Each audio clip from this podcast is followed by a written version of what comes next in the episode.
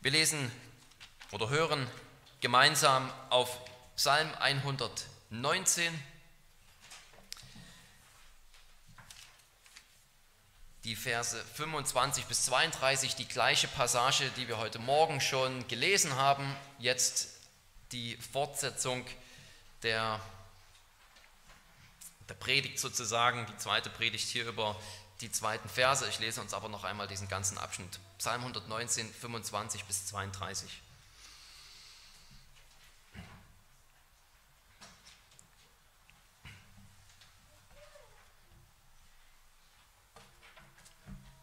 Hört das Wort Gottes. Meine Seele klebt am Staub. Belebe mich nach deinem Wort. Ich habe meine Wege erzählt und du hast mir geantwortet. Lehre mich deine Anweisungen. Lass mich den Weg verstehen, den deine Befehle weisen. So will ich reden über deine Wundertaten. Meine Seele weint vor Kummer. Richte mich auf nach deinem Wort. Halte den Weg der Lüge fern von mir und begnadige mich mit deinem Gesetz. Den Weg der Treue habe ich erwählt und deine Bestimmungen vor mich hingestellt. Ich halte fest an deinen Zeugnissen. Herr, lass mich nicht zu Schanden werden. Ich laufe den Weg deiner Gebote, denn du machst meinem Herzen Raum.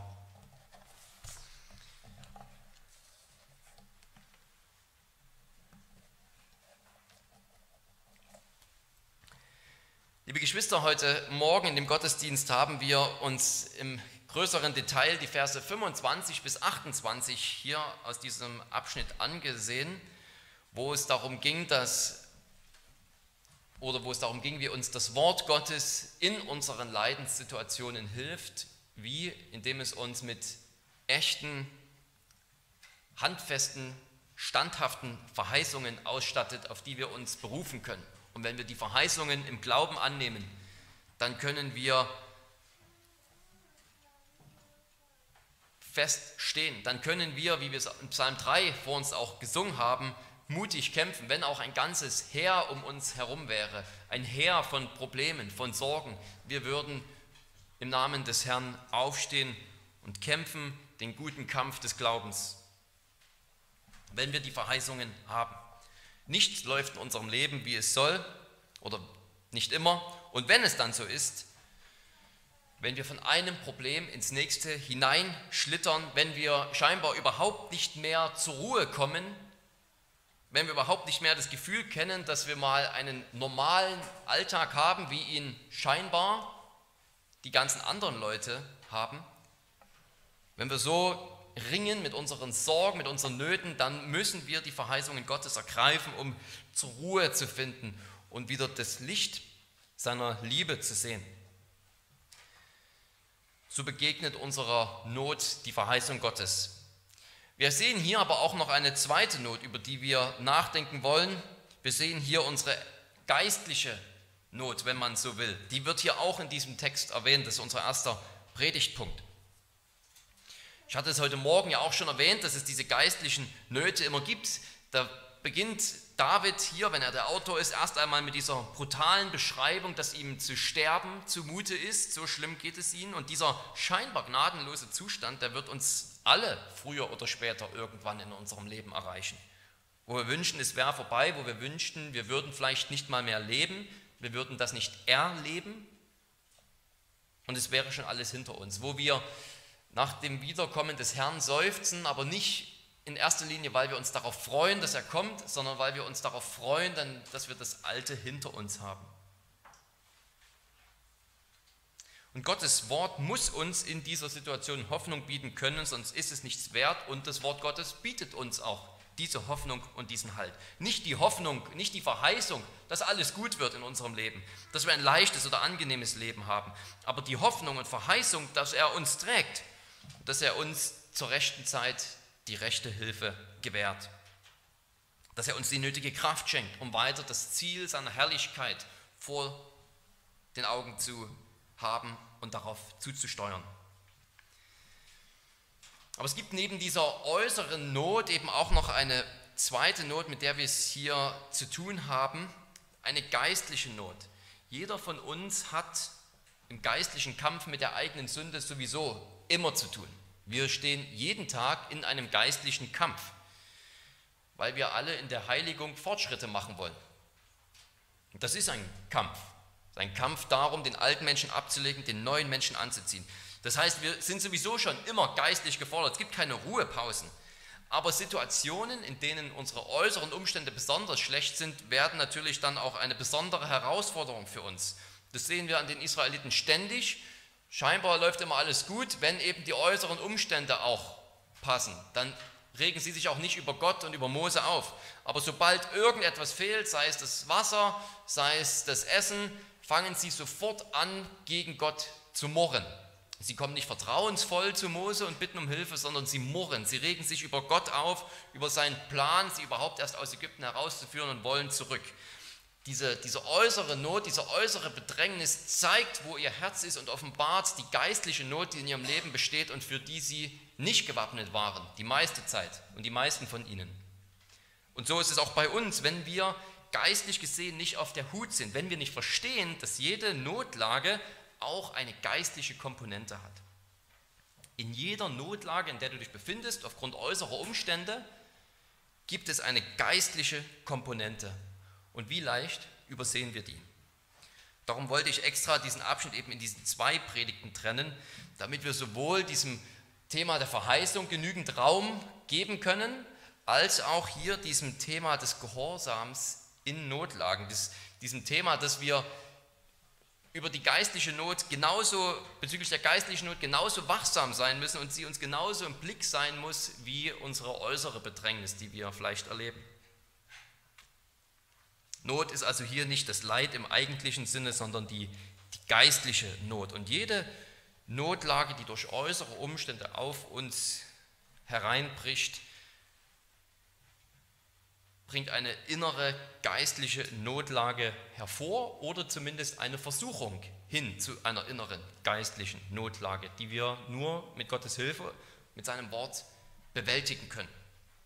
Seine Hilfe tut Not, damit wir uns nicht von Schmerz und Trauer so überwinden lassen, dass wir einerseits, siehe Morgenpredigt, die Verheißung nicht mehr vor Augen halten, aber dann auch andererseits, und darum geht es heute, den Gehorsam sozusagen über Bord werfen. Wenn wir uns von Schmerz und Trauer so vereinnahmen lassen, dass wir das Wort vergessen, dann schmeißen wir den Gehorsam über Bord, weil es uns nur noch um uns geht. Und wie leicht treten wir in diese Falle, dass wir uns, wenn es hart auf hart kommt, nur noch um uns selbst drehen. Ich brauche Hilfe, Gott muss mir helfen. Warum tut er nichts? Warum wartet Gott so lange? Warum geht es mir viel schlechter als den anderen?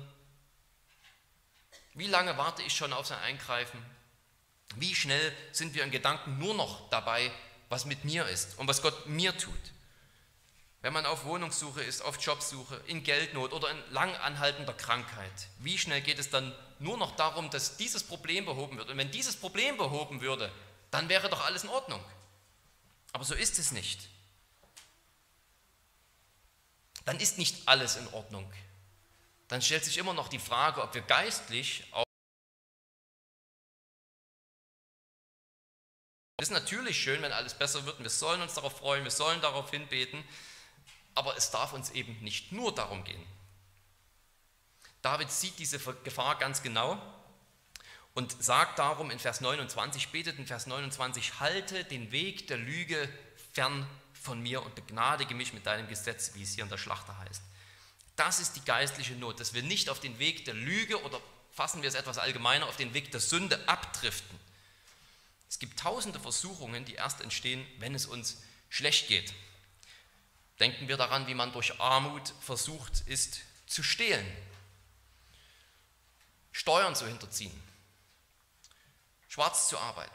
Denken wir daran, wie Eheprobleme oder Einsamkeit eine Versuchung dazu werden, eine Affäre anzufangen oder unzüchtige Gedanken und sexuelle Fantasien zu haben. Schwierigkeiten in der Familie führen dazu, dass wir uns zurückziehen, dass wir unsere Verantwortung im Bereich der Familie, der uns obliegt, nicht mehr wahrnehmen. Dass wir unsere Ehepartner vernachlässigen, schlechte Ehepartner und schlechte Eltern werden. Weil es um uns geht, wir haben unsere Probleme, wir haben unsere Sorgen. Und es gibt uns dann die Rechtfertigung, alles zu vernachlässigen. Wenn jemand im Stich gelassen wird von jemandem anders, wo er meint, der müsste mir doch helfen, wenn wir im Stich gelassen werden, wie werden wir dann versucht zu lästern oder zu verleumden, Schlechtes zu denken und zu reden? Dazu kommt natürlich schon der Neid, Neid auf die anderen, denen es besser geht. Und ein, ein Herz voller Missgunst. Man gönnt dann nicht nur Neid, man will es gern auch haben, sondern die Missgunst. Man gönnt den anderen nicht, dass es bei ihnen gerade besser läuft. Man gönnt den anderen ihr Glück nicht. Nicht zu vergessen, dass Selbstmitleid das Götzendienst ist. Wie schnell sind wir voll von solchen Gedanken, wenn es in unserem Leben hart auf hart kommt. Und da muss es noch nicht mal hart auf hart kommen, da reichen schon die kleinen Probleme und wir fangen an, in, diese, in diesen Strudel von Selbstmitleid und Stolz und Missgunst hinein zu versinken. Halte den Weg der Lüge, halte den Weg der Falschheit fern von mir, ist hier Davids Gebet an Gott, weil er genau weiß, dass er als Mensch anfällig ist für die Sünde, gerade wenn es ihm schlecht geht. Das Leid, das kennen wir, das Leid, das verzerrt unsere Perspektive und unsere Wahrnehmung und dann missbrauchen wir es als Rechtfertigung. Ich habe doch ein Recht, dass es mir gut geht, dass es mir besser geht, dass es mir mindestens so gut geht wie den anderen. Und wenn mir es eben nicht so gut geht, dann muss ich mir das auch herausnehmen dürfen, nach meinen Wegen, nach meiner Klugheit. Dann muss ich mir eben selbst helfen, wenn Gott mir nicht hilft. Ich habe doch ein Recht darauf. Aber das Gegenteil, liebe Geschwister, sollte bei uns der Fall sein. Sieh deine Situation, in denen du leidest, sieh deine Leidenssituation als eine Chance an. Eine Chance, Sünde und geistliche Schwachpunkte zu entdecken, die sonst unter der Oberfläche bleiben würden. Nutze gerade die Leidenssituationen, um zu merken, was kommt eigentlich, wenn sozusagen, wenn ich mal zusammengepresst werde wie ein Schwamm, was kommt dann eigentlich aus meinem Inneren heraus? Ist es immer noch Lobpreis? Ist es immer noch Gehorsam, reines Wasser? Oder bin ich eigentlich ein Schwamm, der sozusagen voll schwarzer Tinte ist? Und wenn ein bisschen Druck dazukommt, fließt aus meinem Herzen Missgunst und Neid und selbst Bemitleidung. Nutzen wir das als Chance, Probleme sogar als Chance, Sünden und geistliche Schwachpunkte zu entdecken, die uns sonst im Alltag vielleicht entgehen. Vergiss nicht, dass du dich um dein geistliches Wohl mindestens genauso sorgen solltest, wie um, dieses, um diese notvolle äußere Situation. Vielleicht sogar noch mehr, noch mehr. Hast du in den letzten Tagen und Wochen mehr darüber nachgedacht, warum Gott das zulässt, als darüber, ob du Gott gehorsam bist? kreisen unsere Gedanken mehr darüber, warum geht es mir gerade so, als darum, wie kann ich jetzt noch Gott dienen? Haben wir mehr darüber nachgedacht, warum es uns so schlecht geht und wann es endlich besser wird, als darüber, ob wir heilige Gedanken haben? Haben wir vielleicht sogar unser Leid als Ausrede benutzt, um nachzulassen? Nachzulassen im Gebet, nachzulassen im Gottesdienstbesuch, nachzulassen im Dienst am nächsten. Und jedes hat seine von Gott verordnete Zeit. Helfen und sich helfen lassen. Und es gibt die Tage, da sind wir mehr der Empfänger von Liebestaten. Und es gibt die Zeiten, da sind wir mehr diejenigen, die sie austeilen. Aber das ist etwas anderes, als sich im Selbstmitleid zu suhlen und den Weg der Nachfolge zu vernachlässigen. Ich will natürlich niemandes Leid herunterspielen. Ich wähle solchen solche harten Worte nur, weil wir eben genauso wenig die Sünde herunterspielen dürfen. Sehen wir unsere geistliche Not so klar, bewegt sie uns so sehr, wie uns unser Leid bewegt. Das ist die Frage. David ist hier ein Vorbild für uns, wenn er Gott bittet, ihn im Leid vor der Sünde zu bewahren. Er ist der Leidende. Wir sehen es in 25, Vers 25 und Vers 28. Ihm geht es sogar richtig dreckig. Und trotzdem sagt er, bei all dem halte mich vom Weg der Lüge fern. Das wäre noch schlimmer, wenn ich jetzt abdrifte von Gott, wenn ich ihm den Rücken zukehre. Wir alle haben darum genau dieses eine Gebet nötig, das der Herr uns gelehrt hat. Führe uns nicht in Versuchung, sondern erlöse uns von dem Bösen. Das ist eine echte Alltagsbitte, wenn wir einmal den Blick dafür geschärft bekommen haben, wie groß unsere geistliche Not ist, wie groß die geistliche Notwendigkeit ist, den richtigen Weg weiterzugehen, gerade in Schwierigkeiten, dann merken wir, was das für ein Alltagsgebet ist. Führe mich nicht in Versuchung, bewahre mich vor dem Weg der Sünde, bewahre mich vor dem Pragmatismus, mir jetzt irgendwie herausnehmen zu dürfen, was mir passt und meinen Willen über deinen Willen zu stellen. Was sagt unser Herr Jesus in Gethsemane, was der Höhepunkt seiner Versuchung ist? Er sagt zu seinen Jüngern, wacht und betet, dass ihr nicht in Anfechtung fallt. Der Geist ist willig, aber das Fleisch ist schwach. Und Jesus selber hat das getan. Wie wir es hier bei David sehen. Jesus selber hat es getan, vollkommen. Er hat im Leiden den Blick nicht nur auf sich selbst gewandt, sondern auf Gott. Wenn es bei ihm im Leid nur um sich selbst gegangen wäre, dann hätte er nur gebetet, lass diesen Kelch an mir vorübergehen. Fertig, Gebet beendet. Aber er wusste, dass die geistliche Not größer war und er sagte darum noch dazu, nicht mein, sondern dein Wille geschehe. Ja, einen Weg um das Leid herum, gut, aber ein Weg im Gehorsam, im Willen Gottes, noch viel, viel besser. Dein Wille geschehe. Und als er das dann so an Gott abgegeben hat, da hat er den geistlichen Sieg errungen. Das war sein Sieg dort in Gethsemane. Damit war die Not für ihn längst nicht vorbei. Im Gegenteil, das Schlimmste kam erst los. Ja, die Stunde der Finsternis kommt jetzt, sagt Jesus. Aber nachdem er dort diesen Sieg errungen hatte im Gebet und gesagt hatte, ich gehe den Weg des Vaters, ich gehe den Weg des Willens des Vaters, da konnte er sich, da konnte er aufstehen und konnte mit seinen Jüngern reden und sagen, lasst uns aufstehen, der Verräter ist nahe. Vorher hat er noch Blut geschwitzt vor Angst im Gebet und dann hier hat er das hat er sich dem Willen des Vaters anvertraut, diesen Sieg errungen und begibt sich hinein in die Finsternis, begibt sich hinein in die pure Bosheit, ins angespuckt und geschlagen und schließlich gekreuzigt werden. Das Schlimmste lag noch vor ihm, ja, das, das Leid war nicht vorbei, aber er geht dann den Weg souverän. In allen diesen äh, Begegnungen, die er dann hat mit Pilatus und Herodes und den Hohepriestern, ist er absolut souverän. Da ist nichts mehr von dem zu merken, was in Gethsemane war, weil er dort diesen Weg des Vaters eingeschlagen hat und das sozusagen festgemacht hat. Er hat natürlich immer den Weg des Vaters äh, eingeschlagen, aber dort war sozusagen die, der Höhepunkt seines Kampfes. Und Christus hat überwunden und er hat das Leben hervorgebracht, weil er den Weg der Treue erwählt hat. Und Jesus im Gegensatz zu uns hatte natürlich gar keinen inneren Hang zur Sünde. Der Hang zur Sünde ist auch schon sündhaft, ist ja schon Teil unserer gefallenen Natur, dass wir sozusagen aus uns heraus versucht sind zur Sünde. Das ist etwas, was Christus ja nicht kannte, weil er nicht aus, aus sich heraus versucht werden konnte zur Sünde. Das wäre ja sozusagen ein, eine Unvollkommenheit, das wäre ja Teil einer gefallenen Natur, dass das, Sünd, dass das Sündhafte, das Böse verlockend ist. Es war für ihn abstoßend, aber natürlich war trotzdem diese äußere Versuchung für ihn da. Und er selbst musste am eigenen Leib lernen, was es heißt, gehorsam zu sein und sich dem Willen Gottes ganz anzubefehlen, selbst im größten Elend.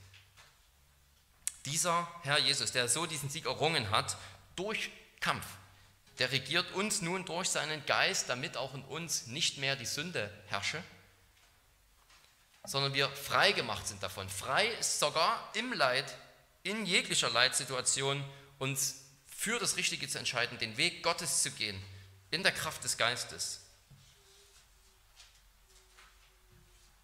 Er hat uns dazu befähigt, durch, durch seinen Heiligen Geist, dass wir mit Hiob sagen können, der Herr hat es gegeben, der Herr hat es genommen, der Name des Herrn sei gelobt.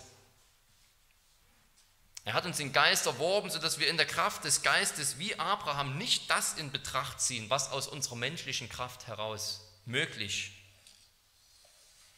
ist oder unmöglich, sondern wir ziehen ganz und gar Gottes Auferstehungskraft in Betracht, die er an Jesus bewiesen hat. Das wirkt der Geist in uns, in euch, liebe Geschwister. Und das führt uns zu der Konsequenz, die David zieht. Wir müssen uns dazu entschließen, ganz am Wort Gottes zu bleiben. Ganz diesem Wort Jesu über seine Auferstehung, über sein Leben, seine Geisteskraft in uns zu folgen, dran zu bleiben und diesem Weg Jesu und dem Weg der Glaubenshelden nachzufolgen, dem Weg Gottes. Diesen Entschluss müssen wir fassen, das wollen wir uns als zweites ansehen. Ja, wenn wir sozusagen unsere irdische Not betrachtet haben und mit der Verheißung beantwortet haben und wenn wir uns bewusst sind, welche geistliche Notlage da ist, dann müssen wir sozusagen damit abschließen, dass wir den Entschluss fassen, ja, ich muss am Wort bleiben. Das, dahin führt uns hier diese Passage. Vers 29 sagt es ja von mir. Interessanterweise sagt er direkt im nächsten Vers, Vers 30, den Weg der Treue habe ich erwählt. Also hier diese interessante Spannung, dass er Gott in Vers 29 bittet und sagt, halte den falschen Weg von mir fern. In Vers 30 direkt danach sagt er, ich habe den Weg der Treue erwählt. Also er hat selber schon diesen Entschluss gefasst, ich will bei Gott bleiben. Und er bittet Gott um diese Kraft, diesen Weg auch zu gehen, dort standhaft zu bleiben. Das ist diese Dynamik, die ständig im Psalm 119 vorkommt, natürlich überall in der Schrift zwischen Gottes Souveränität, dass wir darauf angewiesen sind, dass er uns auf dem richtigen Weg bewahrt und aber auch gleichzeitig unserer menschlichen Verantwortung, diesen Weg des Wortes zu gehen. David hat sich für diesen richtigen Weg entschieden, den Weg der Treue und er hat Gottes Wort genommen und bewusst vor sich gestellt, heißt es. Den Weg der Treue habe ich erwählt, ich habe deine Bestimmungen vor mich gestellt, sozusagen wie Verkehrsschilder, denen er nachfolgen will, damit er auf der richtigen Straße bleibt, ja, damit er nicht abkommt. Ist das Wort wie Verkehrsschilder vor sich gestellt, damit er ordentlich und gut laufen kann. David weiß um seine Schwäche und selbst bei seinem Vorsatz kann er nur ins Gebet zu Gott fliehen. Aber das nimmt an dem Vorsatz, an diesem Entschluss nichts weg.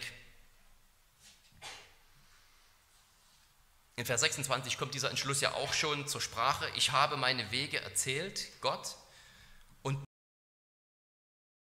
mich deine Unterweisungen. Also er sagt, dass er gebetet hat, dass er erhört wurde und sagt direkt im nächsten Abschnitt, lehre mich deine Unterweisungen. Ja, direkt auf diese Erhörung des Gebets und auf auf die Hilfe Gottes folgt die Antwort des Gehorsams, folgt, ich will dein Wort hören, ich will mehr davon verstehen, ich will dranbleiben.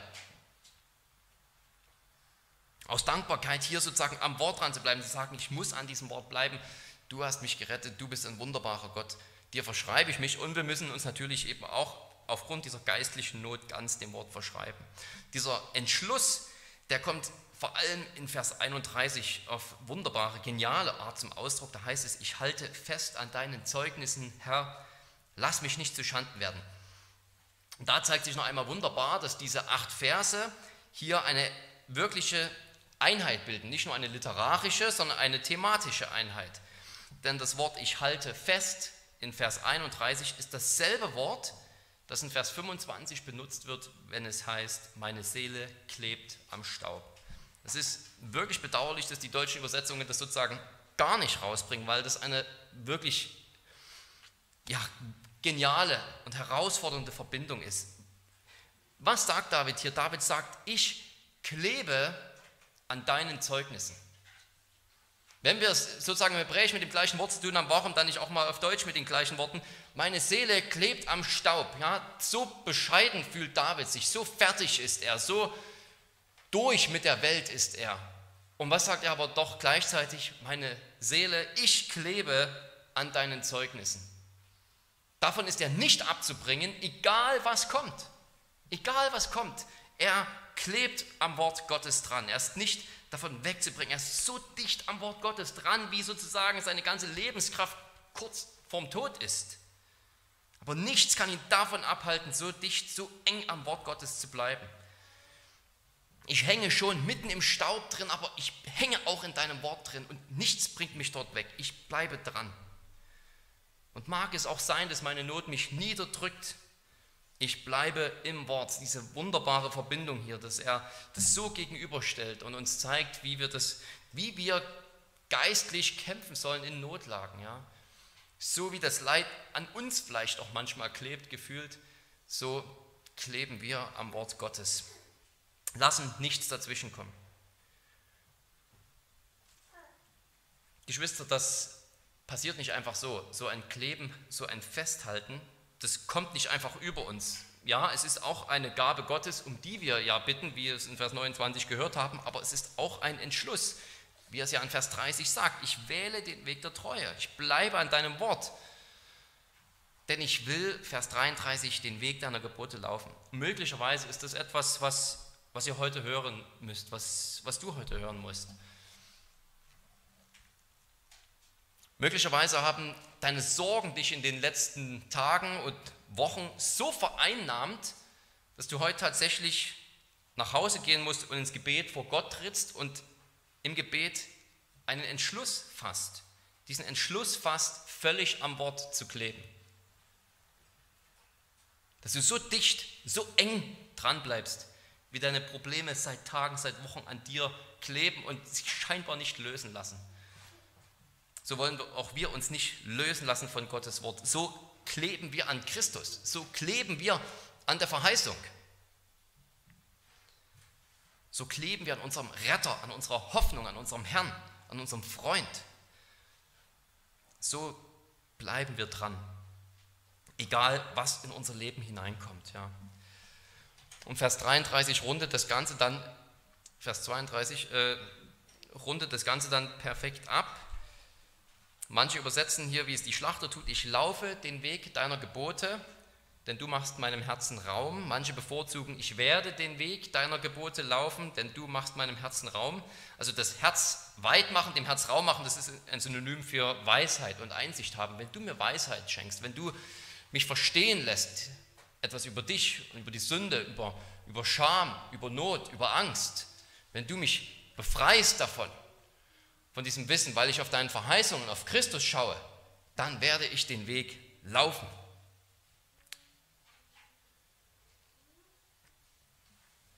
Klebe also am Wort, klebt vor allem an den Verheißungen Gottes, die euer sind, durch Jesus, die euch gehören. Und wenn du dadurch Gehen, an Spazierengehen sozusagen denken, an einen gemütlichen, langsamen Schritt. Hier steht nicht, ich werde auf deinen Wegen wandeln, was ja auch eine typische Formulierung ist, die wir aus der Schrift kennen, sondern hier ist tatsächlich von Laufen die Rede oder lies einfach rennen, dann kommst du sozusagen, dann kommt ungefähr der richtige Sinn raus. Ja? Das ist, wenn man sich beeilt, wenn man, wenn man läuft, ja, wie wir eben laufen gehen, also Jogging so, ja, das Tempo, hier liegt einer Enthusiasmus vor. Hier hat einer Tempo. Es geht nicht nur darum, dass einer sich im reinen Regelgehorsam dann irgendwie Gott äh, dankbar erzeigt, sondern David hat auf einmal Energie, der hat auf einmal richtige Kraft, diesen Weg Gottes zu laufen, zu rennen. Er ist enthusiastisch, er hat Lust, Christus nachzufolgen. Und das, obwohl Vers 25 doch auch noch wahr ist und Vers 28, das, obwohl er noch so niedergedrückt ist, hat er doch eine solche Lust, dem Herrn nachzufolgen. Das kommt aus dem Wort. Und dieses, das beides gleichzeitig zu haben, ja, das ist, das, das schafft das Wort. Das kann das Wort. Wir sollten dran kleben bleiben, dann werden wir das merken. Dann werden wir merken, wie wir auf einmal sogar mitten im Elend die Freude haben, Gott nachzufolgen und wie es uns eine größere Freude ist, zu fragen, was willst du als was will ich? Was für eine Wandlung ist das von Vers 25? Oder vielleicht ist es noch nicht einmal eine richtige Wandlung, sondern es ist eben beides da. Er ist dem Tode nahe, ist umgeben von Leid und hat doch durch das Wort Gottes Verständnis geschenkt bekommen, sodass er Kraft hat, auf den Wegen Gottes zu rennen. Statt sich vom Leid auf den Weg der Sünde führen zu lassen, wird er vom Wort Gottes sogar mitten im größten Elend dazu geführt, den Weg Gottes zu souverän zu laufen, zu rennen, mit Freude, mit Lust am Herrn und seinem Gebot.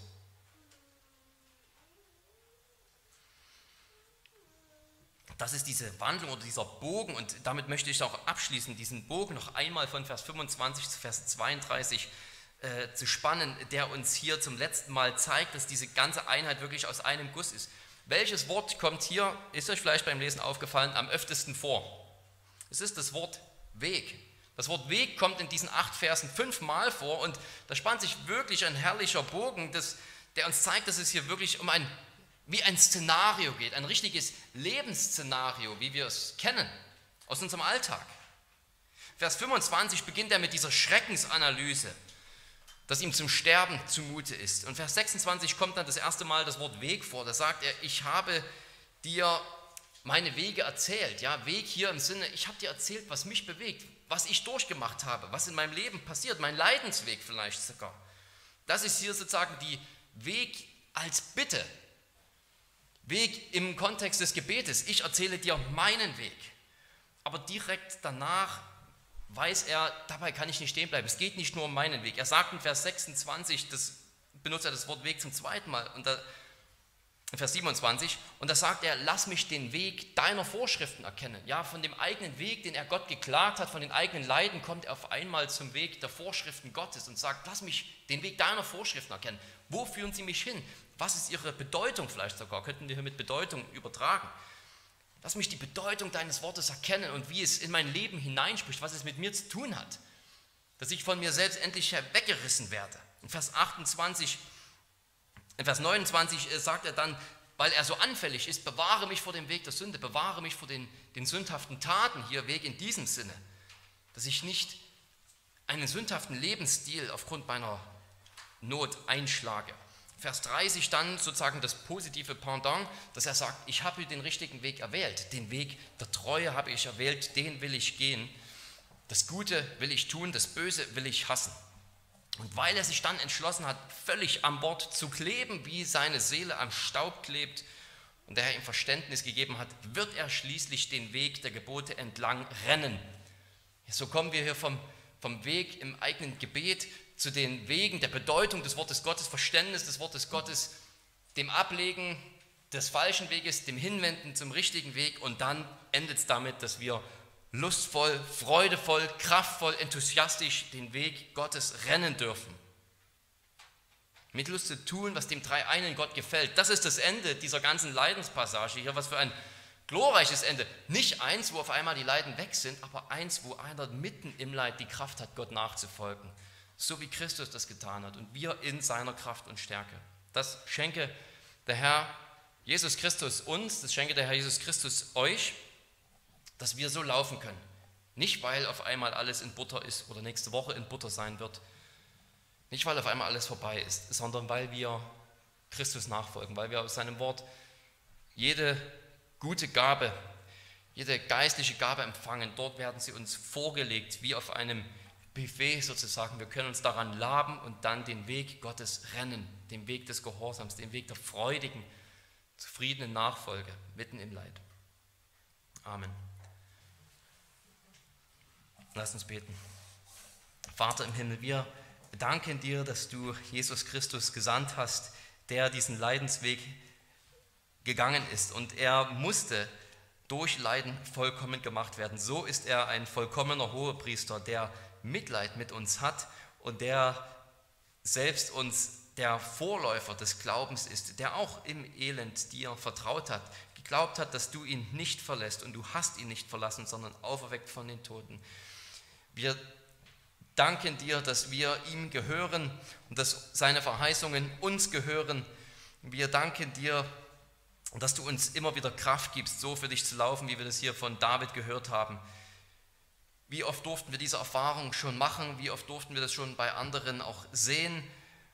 Wie schwer fällt es uns aber auch, Herr, weil wir doch zur Sünde geneigt sind und zur Selbstbemitleidung und ja, dazu, dass wir deinen Willen vergessen. Darum freue uns immer wieder durch dein Wort. Zieh uns zu deinem Wort. Lass uns an deinem Wort kleben, Herr. Fest dranbleiben, ganz dicht dran, ganz tief drin in deinem Wort versenkt, Herr, in allem, was wir dort lesen über deine Liebe zu uns in Christus, deine große Menschenliebe, ewiger Rettergott. Und dass wir dann laufen mögen. Gib du uns diese Kraft, diese Stärke, dieses Verständnis nach deiner Gnade. Amen.